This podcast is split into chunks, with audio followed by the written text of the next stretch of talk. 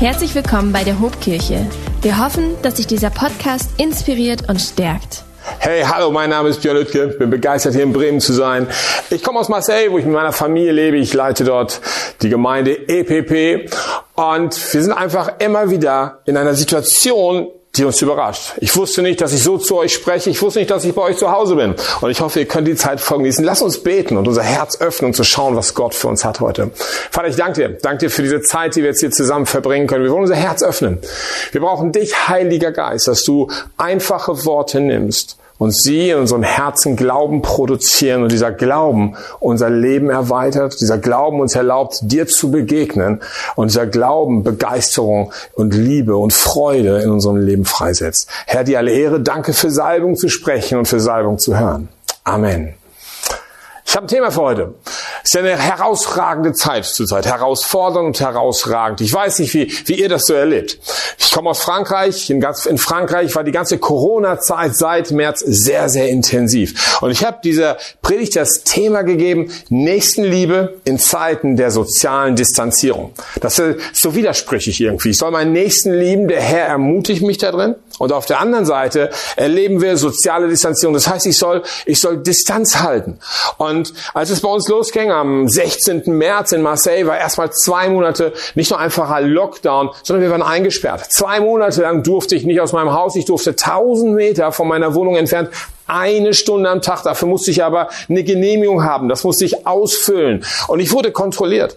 Und ich habe festgestellt, dass zwei Monate lang ich eigentlich nur zehnmal aus dem Haus ging. Von diesen zehnmal habe ich fünfmal solche Videos aufgenommen wie heute und fünfmal einfach nur frische Luft schnappen. Und ich weiß nicht, ob du schon mal zehn zehn Minuten nur draußen warst, ob du mal zehn, zehn, zehnmal draußen rausgegangen bist in zwei Monaten, aber das macht was mit dir. Als ich nach zwei Monaten zum ersten Mal wieder rausging auf die Straßen, stellte ich fest, dass ich ein Verhalten entwickelt hatte, ganz unbewusst, wo ich Leuten etwas distanziert gegenüber war. Ich habe nicht mehr gewagt, auf die Leute zuzugehen. Ich habe ein Mensch, der eigentlich total, ich bin ein Mensch, der total Beziehung liebt. Ich hatte plötzlich Schwierigkeiten, auf die Beziehung einzugehen. Und ich wollte sie gar nicht mehr leben. Und ich dachte, das kann doch nicht sein. Was passiert denn gerade hier mit mir? Was passiert gerade? Das sind doch meine Basiswerte in meinem Leben. Die werden gerade total durcheinander gebracht.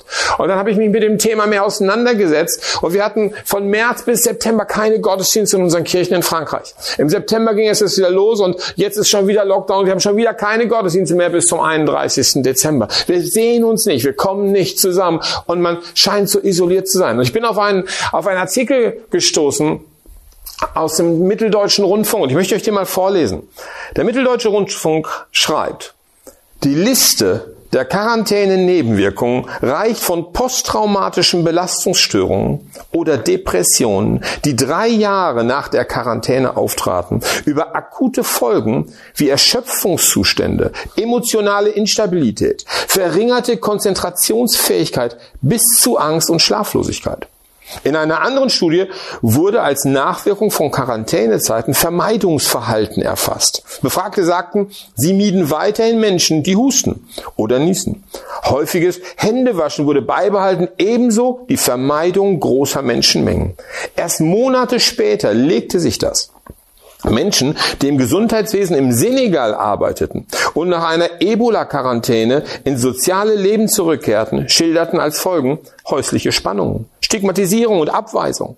Nach Ende der Quarantänezeit entstand Stress im Haushalt, weil die Angehörigen ihren Job als gefährlich einstuften. Andere berichteten über den Rückgang sozialer Einladungen, abnehmende soziale Kontakte innerhalb der Nachbarschaft, ängstlichen und misstrauischen Umgang, kritische Bemerkung. Ich weiß nicht, wie das, wie das für dich ist, wenn du diesen Artikel hörst, diese Worte hörst. Bei mir gab es ein Echo. Ich habe gemerkt, bestimmte Bereiche davon, die sprechen mich total an. Ich finde mich in denen wieder. Bestimmte Feststellungen, die da, die da festgestellt, die, die erfasst wurden, sprechen von mir, sprachen von meinem Verhalten. Und plötzlich stand ich da als Christ. Ich meine, ich liebe Jesus. Ich weiß, dass Jesus mich liebt. Ich weiß, dass der Heilige Geist mich erfüllt hat. Ich, hat, ich kenne die Kraft Gottes. Und ich stehe da und denke, jetzt stehe ich in einem Spagat. Auf der einen Seite soziale Distanzierung. Auf der anderen Seite, ich liebe meinen Nächsten. Weil Gott mir diese Liebe gegeben hat. Aber wie kann ich denn eigentlich meinen Nächsten lieben und gleichzeitig distanziert bleiben. Wie, wie schaffe ich das eigentlich, den anderen zuerst zu sehen? Das ist ja das, was Jesus in mir bewirkt hat. Das ist ja das, was er, was er, was seine Liebe immer wieder in mir produziert. Liebe für, für, für den Nächsten. Und diese Liebe drückt sich in Handlungen aus, in Taten aus. Und diese Taten darf ich plötzlich nicht mehr umsetzen. Also muss ich mich mit dieser Frage auseinandersetzen und bin zu dem Punkt gekommen, der Schlüssel im Ganzen ist ein Wort. Und dieses Wort nenne ich Akzeptanz. Inwieweit schaffe ich es, eine Situation zu akzeptieren und das Beste daraus zu machen? Es gibt da zwei Ebenen. Den Ist-Zustand akzeptieren ist das erste. Also in dem, wie ich heute lebe. Und da gibt es so einen Bibelvers. Ich meine, ich lese die Bibel, vielleicht liest du auch die Bibel und bestimmte Bibelverse, die mag man. Und andere Bibelverse, die mag man auch, aber ein bisschen anders. Und da ist ein so ein Bibelvers, den mag ich, aber eigentlich stört er mich. Und den kann man im Matthäus-Evangelium lesen. Matthäus 6, Vers 34. Da steht, so seid nun nicht besorgt für den morgigen Tag. Denn der morgige Tag wird für sich selbst sorgen. Jeder Tag hat an seinem Übel genug. Und ich denke, Jesus, ich denke, du willst mich ermutigen. Also du sagst mir hier, ich soll mich nicht um den morgigen Tag sorgen. Und das sagst du nicht, weil da wird schon nichts passieren. Oder du ermutigst mich nicht so ganz positiv zu denken, sondern denk nicht an die Sorgen von morgen, weil da wirst du genug Probleme haben. Das ist ja im Endeffekt die Quintessenz von diesem, von diesem Vers. Ja, also seid nicht besorgt für den morgigen Tag, denn der morgige Tag wird für sich selber sorgen. Der spricht für sich selber. Da wird schon genug auf dich zukommen, denn jeder Tag hat an seinem Übel genug. Und ich stelle fest, in diesen Zeiten dieser Corona-Krise, ich rede mit so vielen Menschen und die Menschen sind voller Sorgen. Plötzlich kommt, kommen Dinge heraus, wo wir angstgesteuert sind. Wir tun Dinge nur aus Sorgen und Ängsten heraus und unsere Motivation ist nicht mehr wie, wie so sehr gewünscht die Liebe Gottes. Weil wo Jesus sagt, wenn wir von seiner Quelle trinken, dann wird diese Quelle nur selber zu einer Quelle werden. Also wenn ich von dieser Liebe Gottes trinke, heißt das, die Liebe Gottes kann von mir fließen. Aber in diesem Fall sind Menschen voller Sorgen. Und Sorgen, ich weiß nicht, ob das auch schon mal festgestellt hast, Sorgen sind so ein richtiger Energiefresser. Wenn ich anfange, mich zu sorgen, dann raubt mir das Kraft. Und wenn mir diese Kraft geraubt wird, dann fehlt mir diese Energie, in den Bereichen, die Gott für mich vorbereitet hat. Und das, die, diese Bereiche finden sich in der nächsten Liebe. Diese Bereiche finden sich in meiner Hingabe an den Menschen, indem ich ihm helfe, sein Leben zu entwickeln. Bei uns in der Gemeinde in EPP in Marseille und in anderen Standorten haben wir einen, einen festen Spruch. Wir sagen, Set wie Bell. Dieses Leben ist schön, weil wir glauben, dass was Gott uns geschenkt hat, das schönste Geschenk ist das Leben. Und Gott sehnt sich so sehr danach, dass wir dieses Leben von ihm qualitativ empfangen und dass dieses Leben in uns als erstes zu einer Quelle wird, weil wir davon trinken, von seinem Leben und andere Menschen von dieser Quelle des Lebens profitieren und auch sagen können, hey, das Leben ist schön. Set wie Ebel. Und so ist also diese Herausforderung, hier habe ich meine Sorgen, diese Sorgen nimm meine Energie. Ich setze mich mit Dingen auseinander, zum Teil auch nur Eventualitäten. Was ist, wenn alles noch viel schlimmer wird? Was ist, wenn die Intensivbetten so voll sind, dass kein Platz mehr ist? Was ist, wenn die Folge ist? Was ist, wenn ein Familienangehöriger betroffen wird? Was ist, was ist, was ist? Und ich lebe da drin und stell fest, je mehr ich mich mit den Sorgen auseinandersetze, desto weniger Zeit habe ich, mich auf das Ziel zu konzentrieren. Und wisst ihr was? Egal was die Umstände des Lebens sind, das Ziel Gottes ändert sich nicht. Gott ist jetzt nicht überrascht und sagt, so Mist, mit Corona habe ich doch überhaupt nicht gerechnet. Als ich dir die Verheißung gegeben habe, da war ich von was Positivem ausgegangen. Als ich zu dir gesprochen habe, dir das Ziel zu geben für dein Leben, deine Berufung, deine Orientierung, da hatte ich nicht mit Krisen gerechnet. Das stimmt nicht, Gott hat damit gerechnet. Gott ist nicht überrascht. Wenn Gott also nicht überrascht ist, dann muss es doch irgendwie möglich sein, dass wir zielorientiert bleiben, dass wir fokussiert bleiben auf das, was das Ziel ist. Und so haben wir uns mit dem Thema auseinandergesetzt, auch als Gemeinde in Marseille, als Gemeindegründungsbewegung. Und ich bin in Situationen hineingekommen, dachte ich, wow, was, was geht hier gerade? Was geht hier gerade? Wir könnten uns jetzt Sorgen machen, wie wir denn weiter Gottesdienste machen. Aber anstelle, dass wir uns Sorgen machen, wie wir weiter unsere Gottesdienste machen, haben wir gedacht, wir können doch die Zeit nutzen, neue Gemeinden zu gründen. Und wir haben gesagt, Wir hatten vorher das Ziel, Gemeinden zu gründen, zum Beispiel einen Campus in, in Mulhouse in Ostfrankreich zu starten. Was hindert uns daran, in dieser Corona-Krise ein, ein Campus zu gründen, ein Café aufzumachen? Was hindert uns daran, in Avignon, 100 Kilometer nördlich von Marseille, Gemeinde zu starten? Was hindert uns daran, online zu gehen als Gemeinde und ein ganz neues Konzept von der semi-digitalen, halbdigitalen Gemeinde zu leben? Was hindert uns? Es hindert uns eigentlich gar nichts. Das Entscheidende ist, wir müssen die Energie frei haben, diese Ziele zu erreichen. Und dann kommt Gott heran und überrascht uns nochmal. Und es war so, wir waren kurz vor März, kurz vom 16. März, wir wussten, dass der Lockdown kommt, wir müssen zu Hause bleiben und ein junger Mann bekehrt sich. Ein junger Mann findet den Glauben an Jesus und der, einer der Leiter ruft uns an und sagt, hey, was machen wir jetzt? Und wir denken, hey, morgen ist Lockdown, lass uns doch nochmal schnell Crashkurs mit ihm im Glauben, dass er getauft wird. Wer weiß, wann wir wieder zu ihm nach Hause kommen. Wir wussten nicht, wie lange es dauern würde. Und so ist einer unserer Leiter hingefahren, hat den guten jungen Mann getauft auf einem unserer neuen Campus in Marseille. Und er hat Jesus erlebt, er hatte Jesus erlebt, er wurde im Geist getauft. Und so war Lockdown, war nichts mehr zu machen. Zwei Tage später ruft der junge Mann an. Meine Mama hat ihr Leben Jesus gegeben. Was soll ich jetzt machen? Und wir sagen, wir können nicht zu dir kommen. Was haben wir mit dir gemacht? Sie sagt, ihr habt mir Jesus erklärt und ihr habt mich getauft. Und ich sagte, was ist das Problem? Warum erklärst du deiner Mama nicht noch mehr Jesus alles, was du weißt und du taufst sie? Ja, aber ich bin doch gerade erst Christ, wie soll ich taufen? Tauf sie, so wie wir es mit dir gemacht haben. Und so hat er seiner Mutter Jesus erklärt, hat das Wasser in die Badewanne rein, Mutter in die Badewanne und wir waren auf Zoom dabei. Und so guckte er ganz unsicher und taufte seine Mutter im Namen des Vaters, des Sohnes und des Heiligen Geistes ab unter Wasser. Sie kommt aus dem Wasser raus, Koshakaraban und spricht in Sprachen. Und wir denken, Heiliger Geist, du bist so gut. Du bist so gut. Gut, dass wir zielorientiert sind. Gut, dass wir nicht sagen, weil wir uns Sorgen machen, können wir nichts machen. Wir wollen weitermachen, genau so, wie du es vorgesehen hast, Herr. Und so konnten wir noch über Zoom mit der Frau beten und sie wurde befreit.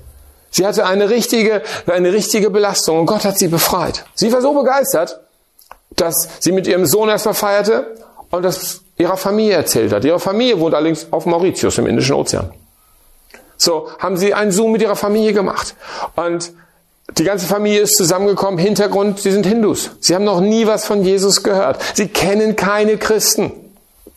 Was passiert? Die ganze Familie bekehrt sich. Also der junge Mann kontaktiert wieder seinen Leiter und sagt, ich habe ein Problem.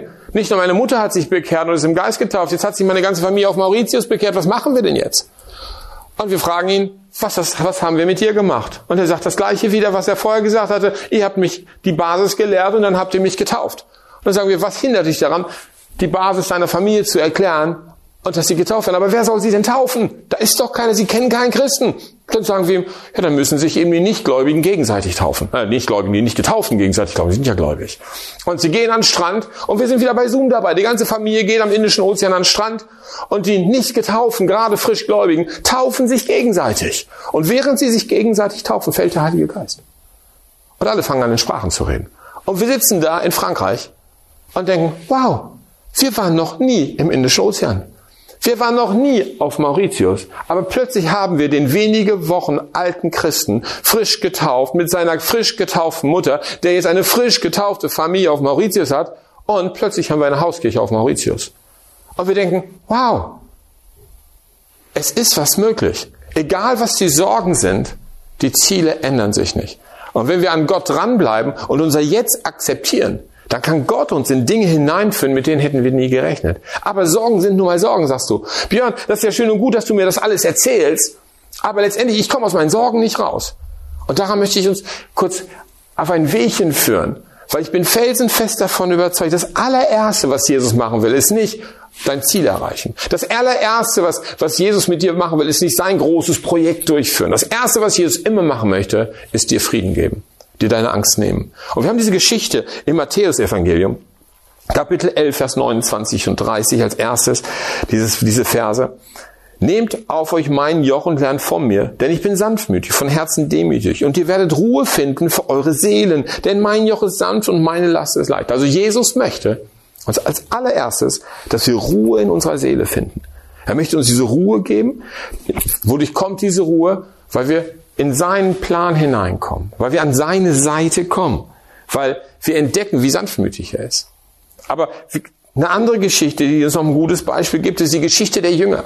Ihr müsst euch vorstellen, da waren die Jünger drei Jahre mit Jesus unterwegs. Und jetzt ist Jesus gekreuzigt worden. Und es war richtig Panik in den Straßen. Da war Aggression, da war Gewalt, da war, da war Feindschaft. Und die Bibel zeigt uns im Johannesevangelium im 20. Kapitel, dass die Jünger sich zurückgezogen hatten. Sie hatten Angst vor den Juden, also vor der Gesellschaft außen herum, haben sich wahrscheinlich gesagt, hey, wir haben gerade Jesus gekreuzigt, was machen die jetzt mit uns? Und dann können wir lesen in Johannes 20, Vers 19 bis 21, dass die Jünger sich in einen Raum zurückgezogen hatten. Sie hatten die Tür versperrt. Und da steht, als es nun Abend war an jenem Tag, dem ersten der Woche, und die Türen da, wo die Jünger waren, aus Furcht vor den Juden verschlossen waren, kam Jesus und stand in der Mitte und spricht zu ihnen, Friede euch. Das heißt, lass uns das vorstellen. Tür abgeschlossen und Jesus kommt einfach durch. Geht einfach durch die Tür, lässt sich von nichts aufhalten. Vielleicht hast du schon mal gehört, dass Jesus an die Tür deines Herzens klopft am Anfang und du lädst ihn ein und dann kommt er rein. Wenn du es nicht machst, dann bleibt er draußen. Aber ich habe eine gute Nachricht für uns. Wenn wir ihm einmal das Herz gegeben haben, dann kommt er einfach rein, egal wie verschlossen die Tür ist. Und dann kommt er nicht rein und sagt zu den Jungen, hey Leute, habe ich euch nicht gesagt, wie es laufen wird? Hey Leute, stellt euch nicht mal so an. Hey Leute, macht euch keine Sorgen. Sondern er sagt nur eine Sache, Shalom. Friede euch. Friede euch. Und dann könnte man sagen, wie hättest du das gemacht, Björn? Ich hätte auch gesagt, hey, Friede euch. Und dann hätte ich gesagt, so, und jetzt zeige ich euch mal, wie er da rauskommt. Und dann steht aber zwei Verse später, im 21. Vers, und Jesus spricht wieder zu ihnen. Das ist das zweite Wort, was er ihnen sagt. Und er sagt wieder, Shalom. Friede euch. Das oberste Ziel Gottes für dein Leben ist, egal wie die Umstände sind, egal wie groß die Schwierigkeiten zurzeit sind, ist, dass eine Basis des Friedens in deinem Leben ist. Damit du am Ende das Ziel siehst. Aber das Ziel ist nicht das Zentrum. Jesus ist das Zentrum. Und sein Friede, der aus seinem Herzen kommt, sein Friede, der durch das Werk am Kreuz vollbracht, freigesetzt wird, sein Friede durch den Heiligen Geist transportiert wird in uns, dieser Friede ist das Allerwichtigste, das solide Fundament, was Jesus uns geben möchte. Und in dem Augenblick, wenn wir in diesen Frieden hineinkommen, dann können wir auch den Ist-Zustand akzeptieren. Der Ist-Zustand eine Gesellschaft in sozialer Distanzierung. Der Ist-Zustand, ich muss vorsichtig sein. Der Ist-Zustand negative Nachrichten. Aber ich kann ihn akzeptieren, weil dieser Ist-Zustand in mir keine Sorgen mehr hervorruft. Ich kann es akzeptieren, weil dieser Ist-Zustand mich nicht, mir, nicht, mir nicht mehr ein Energiefresser ist, sondern aus dieser Ruhe heraus kann ich die Kraft, die Gott mir gegeben hat, bündeln. Und ich kann sie in die richtige Richtung orientieren. Es gibt einen weiteren Bibelvers, wo der Apostel Paulus über dieses Prinzip des Friedens schreibt. In Philippa 4, Vers 6 und 7. Seid um nichts besorgt, sondern in allem Lasst durch Gebet und Flehen mit Danksagung eure Anliegen vor Gott kund werden. Und der Friede Gottes, der allen Verstand übersteigt, wird eure Herzen und eure Seelen bewahren in Christus Jesus. Friede wird uns bewahren. Friede wird unser Herz und unsere Gedanken bewahren. Das heißt, es wird uns erlauben, auf das zu schauen, was eigentlich wichtig ist. Und so bin ich hier in der heutigen Zeit und bin jetzt hier nach Monaten von Quarantäne und nach Monaten mit Lockdown, nach Monaten mit Reiserestriktionen und so weiter. Und ich stehe da und sage, Herr, danke. Danke für diese Zeit, in der ich lebe. Danke nicht für die Schwierigkeiten, sondern für die Möglichkeiten, die du auch schenkst in dieser Zeit. Danke, Herr. Danke, Herr, dass du Gemeinden erlaubst, sich neu zu erfinden. Danke, Herr, dass Menschen plötzlich von dir hören am Ende der Welt, obwohl wir noch nie da waren, weil wir plötzlich Techniken benutzen, die wir vorher nicht benutzt haben. Danke, Herr, dass ich mich auf das konzentrieren kann, was die Möglichkeiten sind und nicht nur auf das zu schauen, was die Sorgen sind. Wenn ich also hingekommen bin und das jetzt akzeptiert habe, dann komme ich an den Schlüsselpunkt. Erst dann kann ich mich zu dem Punkt orientieren, der das Zentrum des Evangeliums ist, die Liebe Gottes und die Nächstenliebe. Da ist dieser Bibelvers in Matthäus 22, Vers 37 bis 39, die Frage des größten Gebotes. Und Jesus sagt, er aber sprach zu ihm, du sollst den Herrn, deinen Gott lieben, mit deinem ganzen Herzen mit deiner ganzen Seele und mit deinem ganzen Verstand. Dieses ist das große und erste Gebot. Das zweite aber ihm gleich ist, du sollst deinen Nächsten lieben wie dich selbst. Also ich habe diese soziale Distanzierung, ich habe diese Corona-Zeit akzeptiert. Ich habe sie sogar vielleicht umarmt als eine Möglichkeit. Und jetzt komme ich an den Punkt, wo ich voll Friedens hinschauen kann zu meinem Nächsten. Und Liebe, das ist ja das Schöne bei Liebe. Liebe sind ja nicht nur Worte. Liebe sind Taten. Ich setze mich also damit auseinander. Wie kann ich lieben? Wie kann ich dienen? Wir haben heute als, als Gemeinden, als Christen so viele Möglichkeiten, Menschen zu dienen. Für uns ist das Jahr 2020 herausragend in Marseille. Wir werden als EPP wahrscheinlich einen neuen Rekord aufstellen an Taufen. So viel Taufen wie noch nie. Und sagst, hey, wie kann das denn sein? Ihr habt doch gar keine Gottesdienste mehr gehabt. Ganz genau. Aber plötzlich fingen die Gläubigen, die, die, die, die Christen unserer Gemeinde an, ihre Familie nach Hause einzuladen. Und sie haben zu Hause in ihren Häusern Gottesdienste gefeiert. Haben ihr unsere Streaming-Gottesdienste, vielleicht wie ihr heute sind sie hinterhergegangen, haben sie, haben sie geschaut, aber nicht alleine, sondern ihre Nachbarn eingeladen. Das durften wir noch. Brunch zusammen haben, von Jesus reden. Und plötzlich bekehrten sich mehr und mehr. Und ich verfolgte auf, auf den Social Medias, kriege ich nur noch Fotos mit und da wieder eine Taufe. Und da wieder eine Taufe. Und da wieder eine Story und wieder eine Taufe. Und ich dachte nur, Herr, was tust du? Wir wollen unseren Nächsten lieben. Und wir wollen uns nicht hinter der Institution Kirche verstecken. Kirche, die so toll ist. Sondern wir wollen als Christen unseren Glauben leben in unserer Nachbarschaft, in unserem direkten Umfeld, indem wir den Nächsten lieben. Und das eben immer ganz praktisch. 1. Johannes 3, Vers 18. Kinder, lasst uns nicht lieben mit Worten, noch mit der Zunge, sondern in Tat und Wahrheit. Und da möchte ich dich heute ansprechen. Ich möchte dich heute ansprechen, dir einen Moment zu nehmen. Wir werden gleich beten. Zu schauen, bist du voller Friedens? Ist der Shalom Gottes, der perfekte Zustand Gottes? Ist der in deiner Seele, in deinen Emotionen, in deinem Herz, in deinem Verstand, in deinen Gedankengut? Bist du, bist du frei? Bist du frei, voll diesen Friedens? Und deswegen kannst du sagen, meine Energie geht nicht woanders hin, als nur auf einen Punkt. Meinen Gott lieben und meinen Nächsten lieben. Und dann kann ich mich die Frage stellen, Herr, wie mache ich das ganz praktisch? Und wisst ihr, was das Schöne ist? Dafür haben wir den Heiligen Geist. Als Quelle der Inspiration. Als, als Quelle der Kreativität. Heiliger Geist, zeig mir, wie ich meinen Nächsten lieben kann. Herr, zeig mir, wer ist in meinem direkten Umfeld und wie kann ich ihm meine Aufmerksamkeit, meine Liebe zeigen? Wie kann ich das ganz praktisch in die Tat umsetzen? Das sind diese beiden Schritte, die aus einer Corona-Zeit, einer Krisenzeit etwas machen können, was am Ende eine Segenszeit sein wird. Und so möchte ich dich kurz bitten, dass du jetzt in dich gehst und ich werde gleich beten. Als allererstes diese Frage. Bin ich voll Friedens oder mache ich mir Sorgen? Und nochmal, du darfst dir Sorgen machen. Das ist gar kein Problem. Aber in unseren Sorgen sollten wir uns zum Herrn wenden, der Friedefürst genannt wird. Jesus, der uns diesen Frieden gibt. Und ich möchte als allererstes dafür beten. Lass uns unsere Augen schließen. Heiliger Geist, ich möchte dich einladen. Herr, in jedes Wohnzimmer, vor jedem Bildschirm, wo auch immer wir sitzen. Ich möchte dich jetzt einladen, Heiliger Geist. Und wir wollen in den Spiegel schauen, damit wir unsere Realität erkennen. Und ich bitte dich, Heiliger Geist, dass du die Sorgen berührst und mit deinem Shalom, mit deinem Frieden wegnimmst. Wenn du merkst, dass bestimmte Punkte dir Sorgen machen, dann ermutige ich da, wo du bist, dass du sie mit deinem Mund bekennst. Das heißt, in einem kurzen Gebet dem Herrn sagst, Herr, ich, ich mache mir Sorgen da. Herr, ich mache mir Sorgen in dem Bereich und ich möchte es dir geben. Wenn wir das machen, dann, dann empfängt der Herr das dann nimmt er das. Und wir laden dich ein, Heiliger Geist. Geist des Friedens, Geist des Trostes, Geist der Hoffnung, Geist des Lebens. Dass du hineinkommst jetzt. Herr, und in deiner Gnade, so wie Jesus es getan hat, Shalom ausrufst.